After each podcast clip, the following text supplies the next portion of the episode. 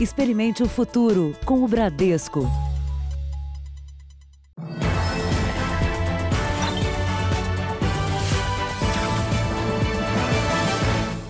Boa noite. Boa noite. A polícia de São Paulo abriu um inquérito para investigar denúncias de golpes praticados por entregadores de comida. Vítimas relatam o uso de máquinas de cartão com problemas no visor, o que impede a confirmação do valor que foi digitado. Desde o início da quarentena, o número de pedidos de delivery triplicou nas principais cidades do Brasil. Com os restaurantes fechados e a população em casa, os entregadores se tornaram essenciais mas alguns se aproveitam para dar golpes.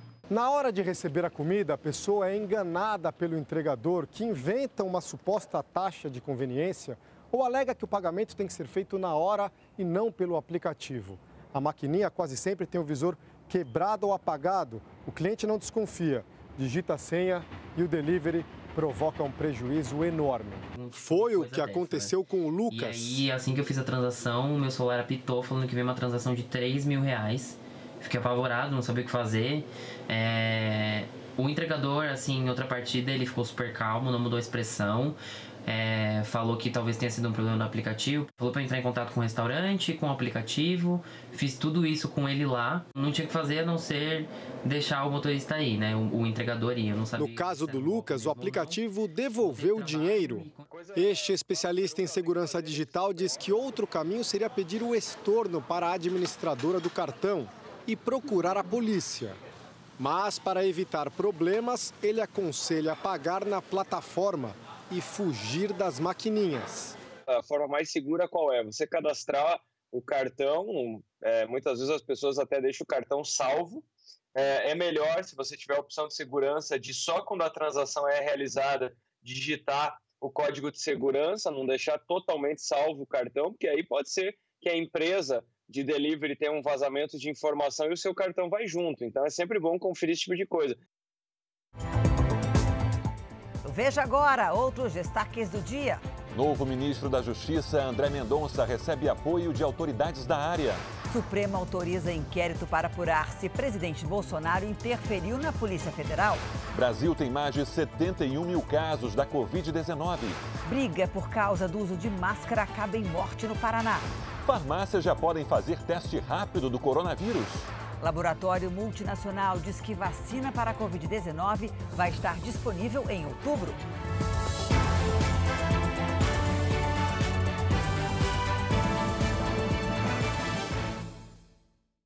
Oferecimento Bradesco, reinventando o futuro ao lado da sua empresa.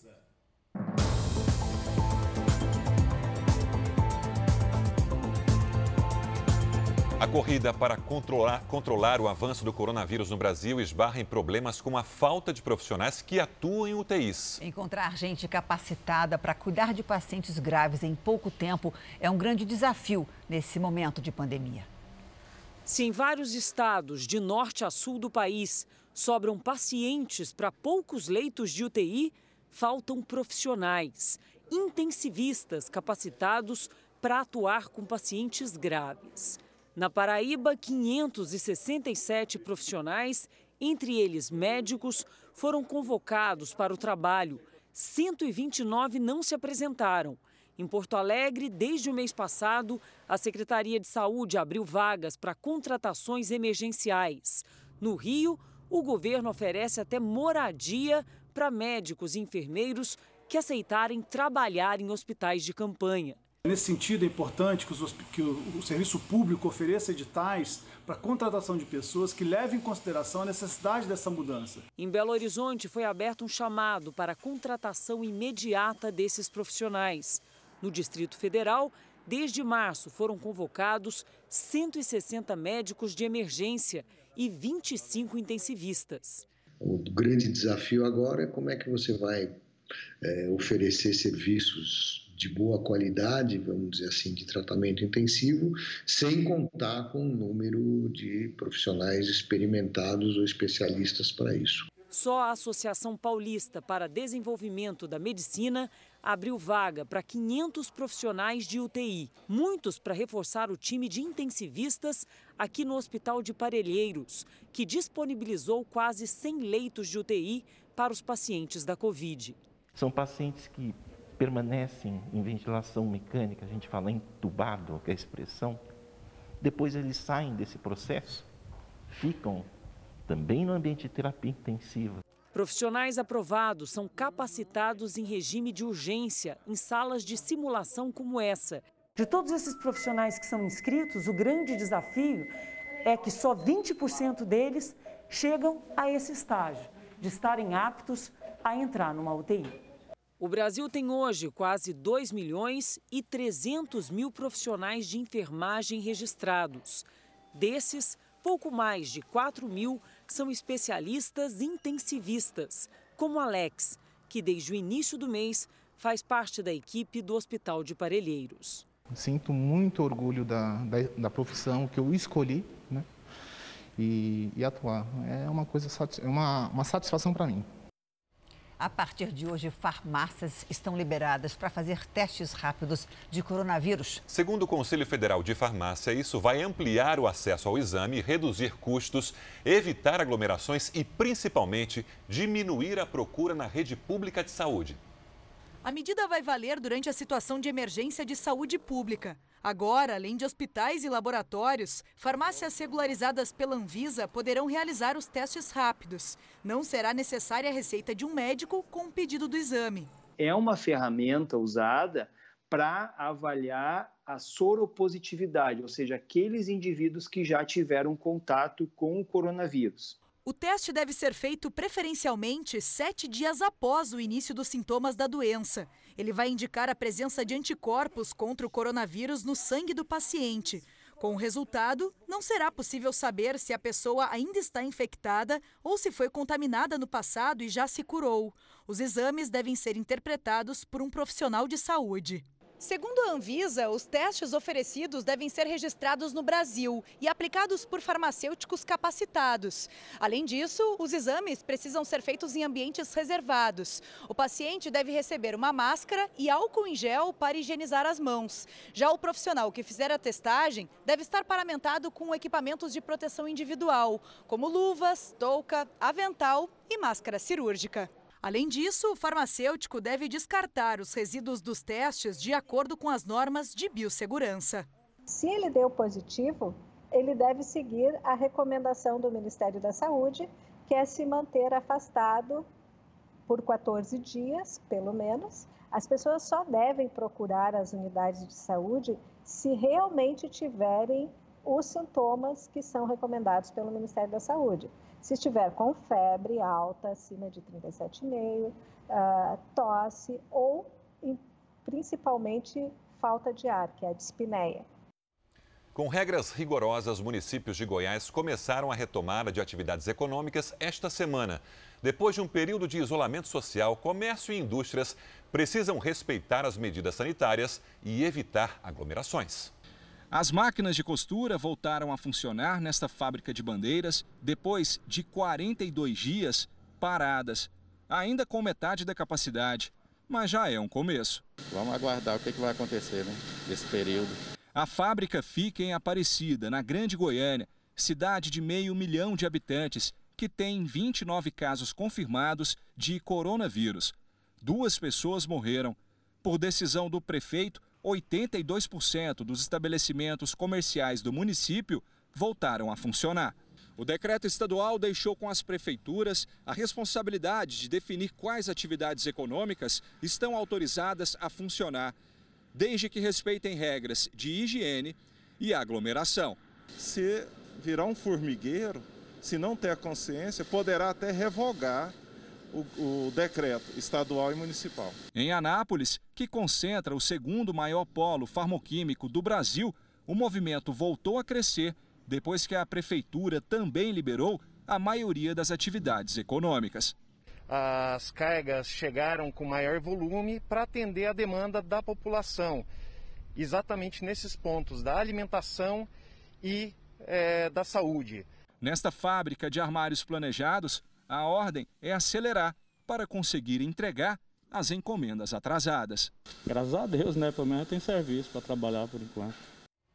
Uma pesquisa feita nos Estados Unidos investiga sinais de que o coronavírus favoreça a ocorrência de acidente vascular cerebral. Os estudos estão sendo usados por médicos do Rio de Janeiro que estão cuidando separadamente de quem chega com AVC. Os estudos são feitos por três importantes hospitais americanos ao verificar um aumento no número de pacientes entre 30 e 40 anos com o coronavírus que morrem de AVC. Os cientistas suspeitam que o vírus causa alterações neurológicas que podem levar à formação de microcoágulos, impedindo a passagem do sangue pelo cérebro. Esse bloqueio pode romper uma veia ou artéria, provocando um AVC, acidente vascular cerebral.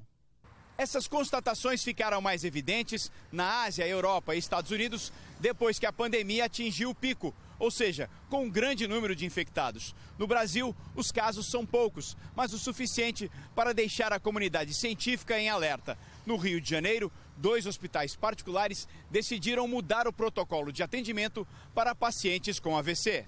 Todo paciente que chega com AVC, ele é investigado uh, para uh, infecção pelo coronavírus, tanto com uma tomografia de tórax quanto com PCR para investigar se o paciente está infectado ou não. O que chamou atenção foi de pacientes sem fatores de risco. Isso é um pouco uh, diferente do que a gente costuma ver. Essa neurologista destaca que pacientes sem sintomas respiratórios da Covid-19 estão chegando aos hospitais com diagnóstico de AVC. Deveriam ser testados não só para que aquele paciente seja tratado de maneira adequada e como também para que ele seja alocado dentro do hospital, na unidade apropriada, não colocando em risco os outros pacientes que estão sendo internados por outras doenças que não a Covid, assim como também os profissionais de saúde que estão em contato com aquele paciente. De acordo com o balanço divulgado pelo Ministério da Saúde, o Brasil tem 5.017 mortes pela Covid-19. O governo confirmou 474 mortes. É o maior número de um boletim para o outro. Mas sempre lembramos que não é correto dizer que todos morreram em um único dia. Isso porque os exames de confirmação e a emissão do certificado de óbito demoraram para ficarem prontos. O país tem quase 72 mil casos confirmados até agora da doença. 32.544 pacientes, 45% do total, já se recuperaram. São Paulo tem, neste momento, 24 mil casos e 2 mil mortes. O Rio de Janeiro tem 8.500 casos, 8.504 casos, com 738 mortes. Pernambuco passou de 500 mortes confirmadas. O Ceará tem até o momento 403 mortes e o Amazonas 351. O governo federal recebeu hoje o apelo de governadores da região norte por mais respiradores e médicos para socorrer pacientes graves da Covid-19. O Ministério da Saúde prevê a criação de mais 2 mil leitos de UTI. Cerca de 500 ficarem disponíveis esta semana. Os novos 497 leitos de UTI bancados pelo governo federal atendem aos estados de Alagoas, Pernambuco e Goiás e se somam aos 2.232 leitos de UTI habilitados, espalhados por 21 estados, ao custo de quase 330 milhões de reais. Mas a ajuda federal ainda está longe de atender a necessidade crescente e urgente dos estados por causa da aceleração dos casos de coronavírus. Hoje foi a vez dos governadores do Norte participarem de uma videoconferência com os ministros da Saúde, Nelson Tais, Braga Neto, da Casa Civil, e Eduardo Ramos, da Secretaria de Governo.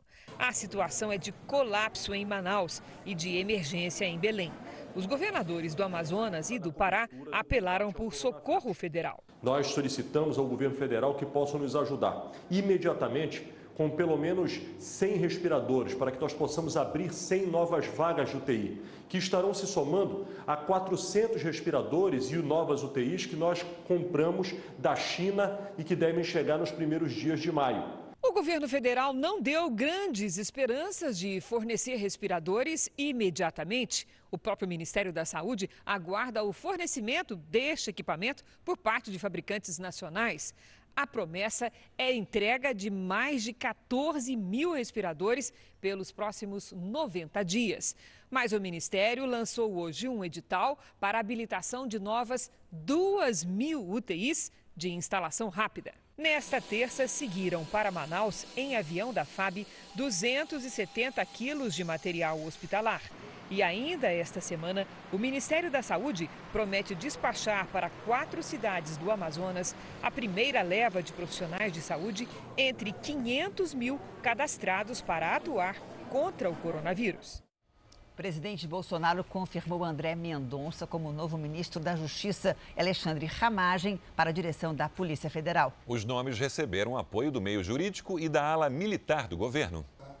O ex-advogado-geral da União, André Mendonça, foi efetivado à frente do Ministério da Justiça e Segurança Pública depois que o mais cotado para o cargo, Jorge Oliveira, ministro da Secretaria-Geral da Presidência, aconselhou o presidente Jair Bolsonaro a buscar um nome técnico e fora do círculo de amizades da família Bolsonaro. A indicação ganhou o respaldo da ala militar do governo e o trânsito de Mendonça com o Supremo Tribunal Federal principalmente com o atual presidente Dias Toffoli, garantiu tranquilidade para que Bolsonaro tomasse a decisão final. Para aliados do presidente, o perfil técnico e conciliador do novo ministro ajudará a acalmar o momento de turbulência depois da saída de Sérgio Moro. Numa rede social, André Mendonça escreveu: Agradeço ao presidente Jair Bolsonaro por confiar a mim a missão de conduzir as políticas públicas de justiça e segurança do nosso país. Meu compromisso é continuar desenvolvendo o trabalho técnico que tem pautado minha vida. O novo ministro tem 47 anos. Doutor e mestre em Direito pela Universidade de Salamanca, na Espanha, Mendonça atuou na Controladoria Geral da União. Na AGU, foi corregedor-geral e diretor do Departamento de Patrimônio e Probidade. Alcançou destaque com projetos de recuperação de bilhões de reais desviados em casos de corrupção. A nomeação recebeu apoio no meio jurídico. O presidente do Superior Tribunal de Justiça, João Otávio de Noronha, disse por meio de nota que a formação intelectual e a rica experiência profissional do novo ministro inspiram a confiança de que teremos nos negócios da justiça e da segurança uma gestão marcada pela eficiência e pelo espírito público. O ministro Luiz Roberto Barroso, do Supremo Tribunal Federal, elogiou. André Mendonça teve um desempenho admirável na AGU, íntegro, elegante e preparado. Em carta, a Associação Nacional dos Delegados de Polícia Federal desejou êxito na condução dos desafios e colocou a entidade à disposição para colaborar principalmente com ações de combate à corrupção e à criminalidade organizada. A associação também garantiu apoio ao novo diretor-geral da Polícia Federal, Alexandre Ramagem, e desejou uma administração que traga fortalecimento institucional à Polícia Federal. Ramagem é formado em Direito e ingressou na Polícia Federal em 2005 Atuou no combate ao crime organizado e, em 2017, integrou a força-tarefa da Operação Lava Jato no Rio de Janeiro. O delegado coordenou a segurança do presidente em 2018, quando, ainda como candidato, Bolsonaro foi vítima de uma facada durante a campanha. Ramagem se aproximou da família Bolsonaro nesse período. Em julho do ano passado, assumiu a direção geral da Agência Brasileira de Inteligência. Bolsonaro já escolheu José Levi Melo, procurador-geral da Fazenda Nacional, como novo advogado-geral da União. Na ABIN, para o lugar de ramagem, o ministro do Gabinete de Segurança Institucional, Augusto Heleno, indicou Frank Márcio de Oliveira, oficial de inteligência que já atua na instituição. A Polícia Federal terá 60 dias para coletar provas no inquérito aberto pelo Supremo Tribunal Federal para investigar as acusações feitas por Sérgio Moro. O ex-ministro afirmou que o presidente Bolsonaro tentou interferir na Polícia Federal. Se as denúncias não forem comprovadas, Sérgio Moro pode ser punido.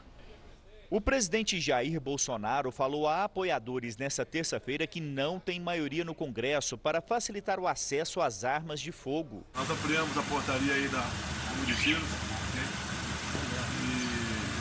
temos a maioria no Congresso, né, para facilitar mais a, a posse e porte de arma de fogo. Logo em seguida, o presidente foi até um estande de tiro esportivo. 10 tiros, pior foi 8. Tá bom, né? No Palácio do Planalto, Bolsonaro teve uma reunião com ministros. No encontro, deixou claro que não admite que outro integrante da equipe fale sobre economia que esse assunto é somente do ministro Paulo Guedes. Mais um recado de apoio à política de controle dos gastos públicos do ministro e uma demonstração de descontentamento com a proposta do ministro de Desenvolvimento Regional, Rogério Marinho, que sugeriu usar recursos públicos para financiar obras de infraestrutura. A Advocacia Geral da União afirmou que vai recorrer da decisão que obriga Jair Bolsonaro a tornar públicos os exames sobre contaminação por coronavírus. O presidente diz que os testes deram negativo. Bolsonaro tem mais um desafio na esfera judicial. Ele e o ex-ministro Sérgio Moro passaram a ser investigados pelo Supremo Tribunal Federal. O processo sobre a suposta interferência na Polícia Federal foi aberto a pedido da Procuradoria-Geral da República, após a denúncia feita por Moro ao pedir demissão do Ministério da Justiça. O caso será analisado pelo ministro Celso de Mello, o mais antigo do STF e que vai deixar a função em novembro. Celso de Mello entendeu que as denúncias têm relação com o exercício do cargo de presidente, o que permite a investigação de Bolsonaro durante o mandato. Jair Bolsonaro nega ter interferido na Polícia Federal e diz que conheceu o novo diretor-geral da PF, Alexandre Ramagem, durante a campanha eleitoral de 2018. Veja como será a tramitação do inquérito. A primeira fase, feita pela Polícia Federal com supervisão da Procuradoria-Geral da República, vai coletar provas. São documentos, perícias e depoimentos. O prazo é de 60 dias. Depois, esse relatório segue para a PGR, que decide se denuncia o presidente por crimes como falsidade ideológica e obstrução de justiça. Se as acusações chegarem à Câmara, os deputados podem autorizar o avanço das investigações ou suspender o inquérito até o fim do mandato. Na sequência, o STF também tem que dar seu parecer. Em caso positivo, o presidente é afastado por 180 dias e se torna réu. Se comprovado que o ex-ministro Sérgio Moro mentiu, ele pode responder por denunciação caluniosa e crime contra a honra. Vamos agora com a opinião do jornalista Augusto Nunes. Oi, Augusto, boa noite para você. Boa noite, Janine, Sérgio. Boa noite a você que nos acompanha. Para sofrer o impeachment, não basta que um presidente da República cometa um dos crimes previstos na lei que regulamenta esse instrumento jurídico-político. É necessário que o presidente da Câmara aceite o pedido. Depois, o impeachment precisa ser aprovado por dois terços dos deputados e dois terços dos senadores. Essa maioria qualificada só é alcançada quando o Congresso é pressionado por grandes manifestações de rua exigindo o afastamento do chefe de governo. A mesa da Câmara recebeu, por enquanto, 31 pedidos de abertura de um processo de impeachment contra Jair Bolsonaro. Os pedintes são parlamentares, advogados, dirigentes partidários e outros personagens em busca de alguns segundos de fama. Mesmo as tribos isoladas da Amazônia sabem que essa turma deve esperar sentada. Até onde a vista alcança, é mais fácil Lula conquistar o Prêmio Nobel de Literatura do que Bolsonaro enfrentar esse processo pelo qual passaram merecidamente Fernando Collor e Dilma Rousseff. Cientistas de todo o mundo correm para serem os primeiros a apresentar uma vacina eficiente contra o coronavírus. As mais promissoras prometem resultados ainda este ano. A farmacêutica Pfizer, em parceria com a empresa alemã BioNTech, faz testes na Alemanha. A empresa anunciou hoje que a vacina deve estar pronta para uso em caráter emergencial a partir de outubro. Na semana que vem, a companhia deve começar os testes também nos Estados Unidos. Isso se tiver a aprovação das agências americanas de regulação em pesquisa e saúde. Se tudo acontecer como planejado, o produto seria distribuído até o fim do ano. Em todo o mundo, mais de 100 vacinas estão sendo desenvolvidas. Segundo a Organização Mundial da Saúde, oito delas já estão na fase de testes em humanos, o que significa que é possível encontrar uma vacina em tempo recorde. Na China, a empresa CanSino se prepara para os testes em grande escala. Na Inglaterra, a Universidade de Oxford também acredita ter encontrado a vacina ideal e planeja realizar testes clínicos em 6 mil pessoas antes do final de maio. Nos Estados Unidos, este universitário faz parte do grupo de voluntários que já recebeu duas doses experimentais de uma das vacinas em teste. Sean está ansioso para saber se já desenvolveu algum tipo de resposta imune ao vírus e diz estar feliz em poder ajudar. Vaccines are the best way to reduce and prevent transmission. O nosso QR Code já está na tela. Aponte a câmera do seu celular e vá direto ao r7.com. Lá você vai encontrar novas pesquisas e também outras informações sobre o coronavírus. Nos Estados Unidos, o presidente Donald Trump cogita suspender voos entre o país e a América Latina. Vamos a Nova York com a Evelyn Bastos. Oi, Evelyn, boa noite para você. O Brasil está nessa lista? Oi, Janine, muito boa noite para você, boa noite a todos. Está sim, viu? Durante uma conversa hoje com o governador da Flórida, na Casa Branca, Donald Trump disse que acompanha de perto a situação do Brasil, a que chamou de sério surto, mas que espera que o país fique bem mas que mesmo assim, se for necessário, ele vai suspender os voos. Sobre a situação aqui nos Estados Unidos, Trump afirmou que os piores dias da crise já passaram e que é hora de reabrir o país. Hoje, o governo adicionou seis sintomas à lista oficial de indicação de que uma pessoa pode ter sido infectada. São eles calafrios, tremores, dor muscular, dor de cabeça, dor de garganta e perda de paladar ou olfato. Antes estavam na lista apenas febre, tosse e falta de ar. Hoje, o número de contaminados no país passou de 1 milhão e são mais de 58 mil mortos, um número superior ao de americanos que morreram durante a guerra do Vietnã. Eu volto com vocês, Janine, Sérgio. Obrigada, Evelyn. O governo estendeu por mais 30 dias a medida que restringe a entrada de estrangeiros no Brasil. Turistas e visitantes a negócio estão proibidos de vir ao país por voos internacionais desde o dia 30 de março. É uma recomendação da Anvisa diante da pandemia do coronavírus. A seguir, Estados Unidos confirma a autenticidade de vídeos que gravaram objetos voadores não identificados. E daqui a pouco, briga por causa do uso de máscara num supermercado acaba em morte no Paraná.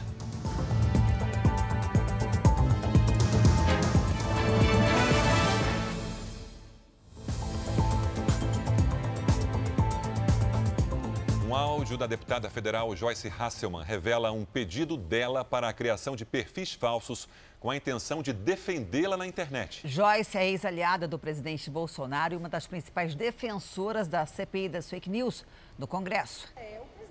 Na gravação a que o portal R7 teve acesso, a deputada federal Joyce Hasselman pede colaboração para revidar os ataques contra ela. O interlocutor da conversa não foi identificado. Acabei de chegar em São Paulo, cheguei há pouco para umas entrevistas, mas podia falar com a turma aí para fazer vários perfis e entrar de sola no Twitter, especialmente Instagram, porque eles estão botando todas as milícias lá e os robôs para cima de mim, entendeu? A deputada é uma das principais apoiadoras da CPI das fake news, instalada para investigar o impulsionamento de notícias falsas a partir da eleição presidencial. Joyce Hasselman fala da existência de uma milícia digital comandada de dentro do Palácio do Planalto para difamar adversários. Mas ao se explicar sobre o áudio, diz que não cometeu ilegalidade. Não há absolutamente nada de ilegal ou imoral nesse, nesse áudio. Em nenhum momento, em nenhum momento eu falo em criação de perfis falsos ou na inclusão de robôs. Quem faz essa sujeira é essa gente que está lotada em gabinetes dos bolsonaristas e também dentro do Palácio do Planalto. Ontem, o presidente Jair Bolsonaro disse que já tinha ouvido a gravação e afirmou que a CPI foi criada apenas para desgastá-lo. Se eu tivesse um, um áudio de uma deputada muito conhecida aí, ela passando uma pessoa falando o seguinte, olha, cria mais uns, mais uns perfis, perfis falsos aí para atacar fulano de tal. Você acha que ia pegar mal para essa deputada? Essa deputada está muito ativa na CPMI, acusando os outros do que ela faz. Ela não é de esquerda não, tá? É uma falsa direita.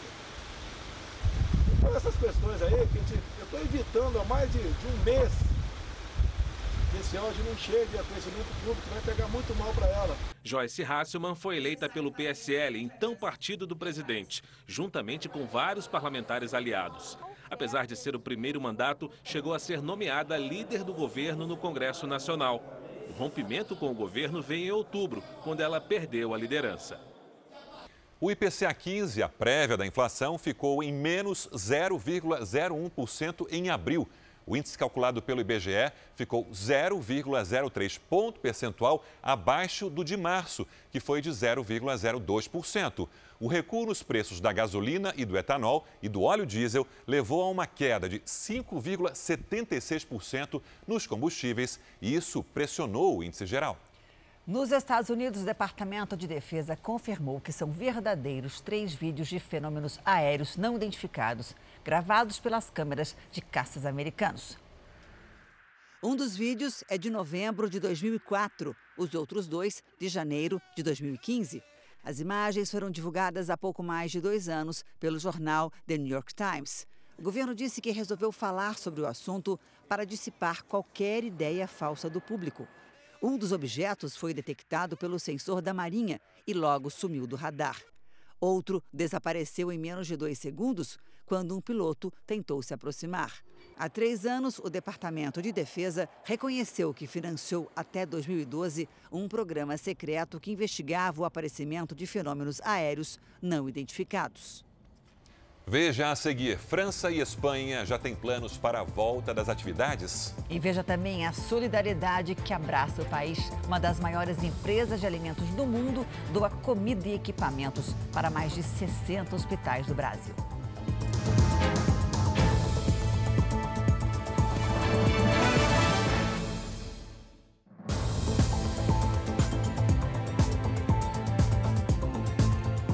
Empresas e pessoas físicas estão tendo dificuldades para saldar dívidas. Mas os credores entenderam o momento e já adotaram medidas para facilitar acordos. A palavra-chave é negociar.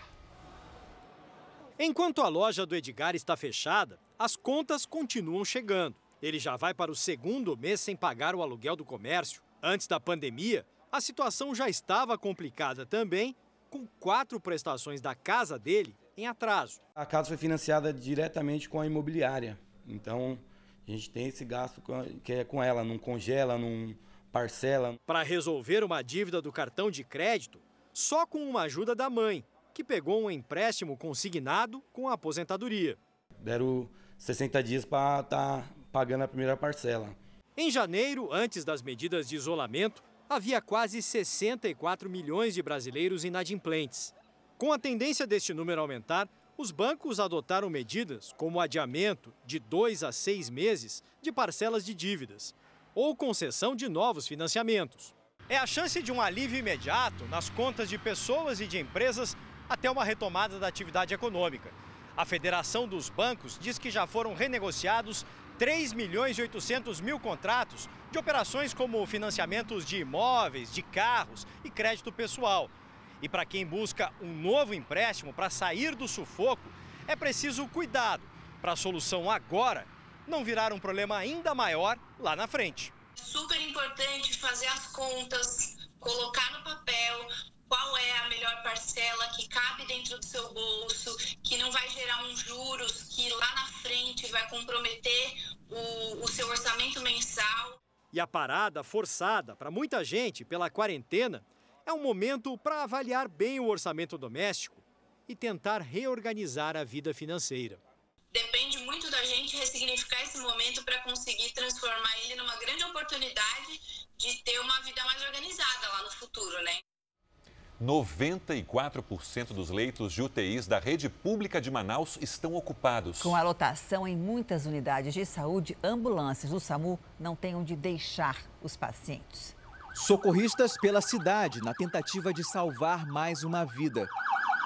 O problema é que não tem onde deixar os doentes. Os três prontos-socorros de Manaus estão lotados. As ambulâncias ficam até três horas paradas, à espera de leitos disponíveis. Os hospitais, de fato, estão uh, sobrecarregados, estão lotados. Uh, mas, por outro lado, também o paciente ficar na ambulância é complicado. A gente não tem como internar o paciente na ambulância. Em muitos casos, as equipes deixam nos hospitais a maca, cilindro de oxigênio e outros acessórios para aumentar as chances de vida do paciente. Mas sem esses equipamentos, a ambulância não pode operar. Em Manaus, das 130 remoções que o SAMU faz por dia, em média 90 são de pacientes com problemas respiratórios. Além da espera na porta dos hospitais, os carros ainda precisam ser higienizados antes de pegar um novo paciente.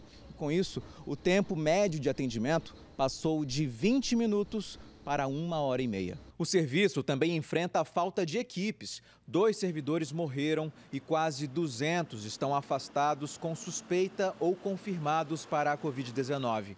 mais de 1.200 pessoas seguem internadas nos hospitais públicos e privados. Uma angústia na rotina daqueles que correm contra o tempo para salvar o próximo.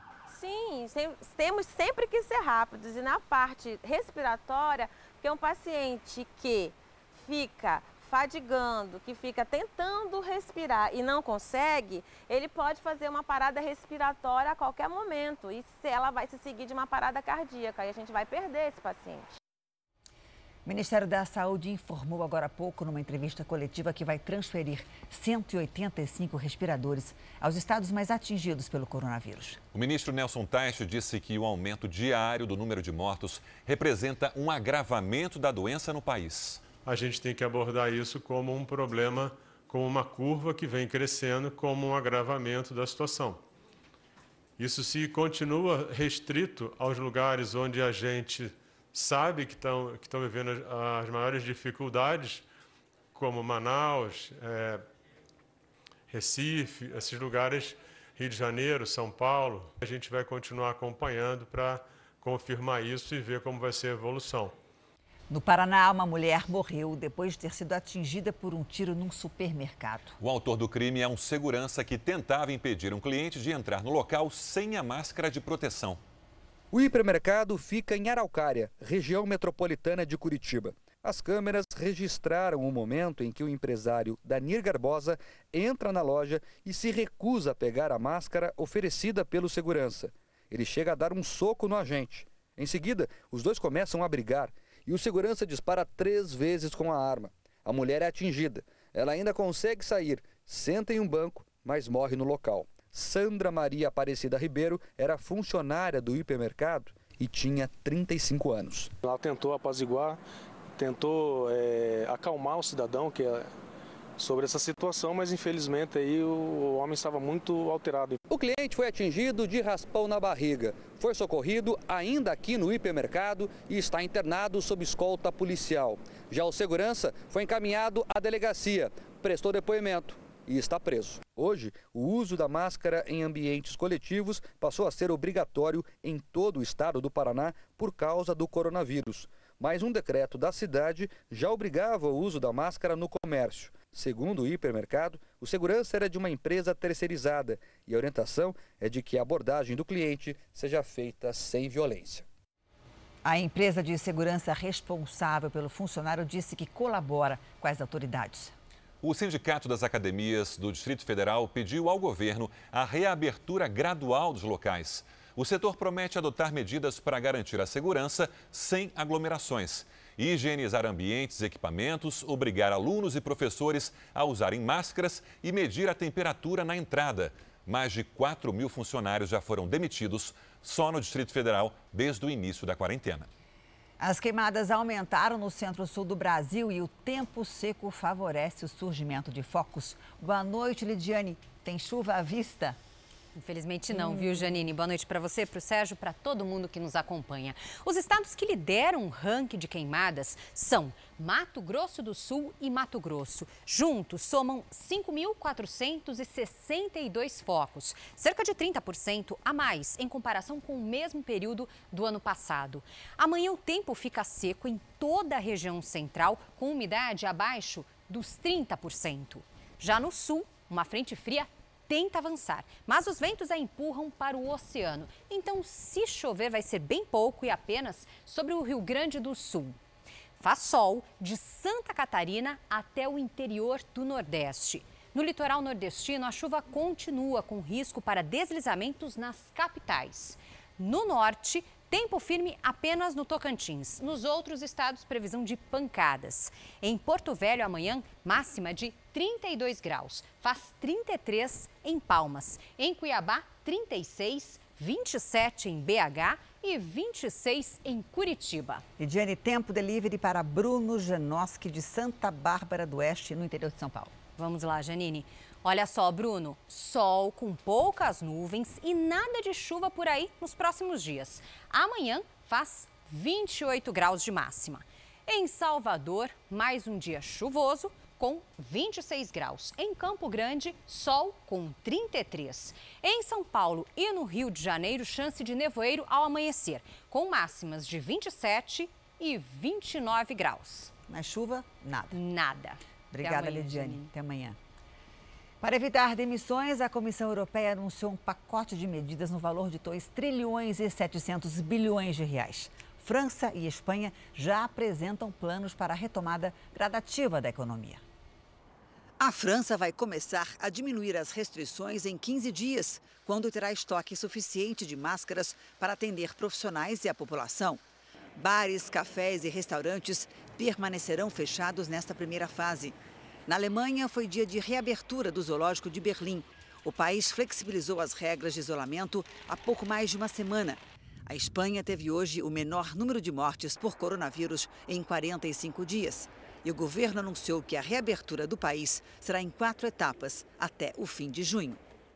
A Índia cancelou a compra de testes chineses da Covid-19 por falha no resultado. Vamos até a Ásia com a Cíntia Godoy, ao vivo. Cíntia, bom dia para você. Oi, Sérgio, boa noite para vocês. Olha, o governo da Índia suspendeu a encomenda de 500 mil kits de testes da China e mandou recolher os que já estavam em uso nos hospitais. Alguns estados da Índia reclamam que a taxa de precisão seria de apenas 5%. Há acusações que a China nega. Aqui no Japão, o Comitê Olímpico de Tóquio já fala em cancelar definitivamente os Jogos, que foram adiados para o ano que vem. As autoridades médicas do país também alertam que, sem uma vacina para o novo coronavírus, será difícil manter o evento. E segundo a Coreia do Sul, a Covid-19 estaria assustando até o ditador do norte, Kim Jong-un. De acordo com o Seul, esse seria o real motivo da ausência dele. Mas a gente tem que lembrar que os norte-coreanos dizem não haver casos da doença no país. Ou seja, o suspense e as especulações continuam, Sérgio. A transparência não é o forte do país. Cintia, obrigado. Até amanhã. Um medicamento usado para o tratamento da artrite reumatoide é uma nova aposta de pesquisadores franceses para casos graves da Covid-19. A droga foi testada no hospital da Universidade de Paris. 129 pacientes internados com quadros moderados e graves participaram dos testes. O medicamento impediria o organismo de desenvolver uma hiperinflamação, o que pode levar à morte. Na Escócia, a esperança vem de um antiviral em desenvolvimento para tratar a gripe comum. Testes em laboratório mostraram que a droga pode ser eficiente tanto para a prevenção como para o tratamento da Covid-19. O medicamento tenta bloquear o vírus de entrar nas células do pulmão. Que bom ver essas notícias, né? E olha só essa agora. Em Nova York, uma mulher que nasceu na pandemia da gripe espanhola e venceu o câncer, agora tem mais uma história para contar. Aos 101 anos, ela se recuperou do coronavírus. Angelina Friedman foi ao hospital no fim de março para um procedimento médico e descobriu que estava contaminada. Depois de uma semana internada, ela teve alta. Nas redes sociais, funcionários da casa de repouso, onde Angelina mora, comemoraram o retorno de uma das moradoras, está na cara, né? Mais animadas. E como nós já mostramos hoje, 32.544 pessoas já se curaram da Covid-19 aqui no Brasil. Em Duque de Caxias, na Baixada Fluminense, um hospital comemorou a alta de um paciente grave da doença. A saída de Jonathan Souza da Silva, de 27 anos, foi acompanhada por toda a equipe médica do hospital e pela família dele. O jovem ficou 25 dias entubado e há uma semana já estava fora da ventilação mecânica. Foram 32 dias de espera e de muita ansiedade que acabaram com aplausos e lágrimas, mas de felicidade. Uma das maiores empresas de alimentos do mundo anunciou a doação de 50 milhões de reais em equipamentos e comida a hospitais de nove estados no Brasil e também no exterior. A boa ação vai ajudar 60 unidades de saúde que precisam reforçar a alimentação de pacientes e funcionários nesse momento de pandemia.